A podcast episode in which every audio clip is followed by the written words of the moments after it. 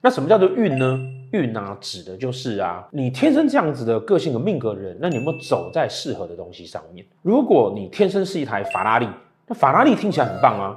但是如果说你接下来走的路都是烂泥巴路，是沙漠，那即使你是法拉利，应该开没多久也会坏掉了。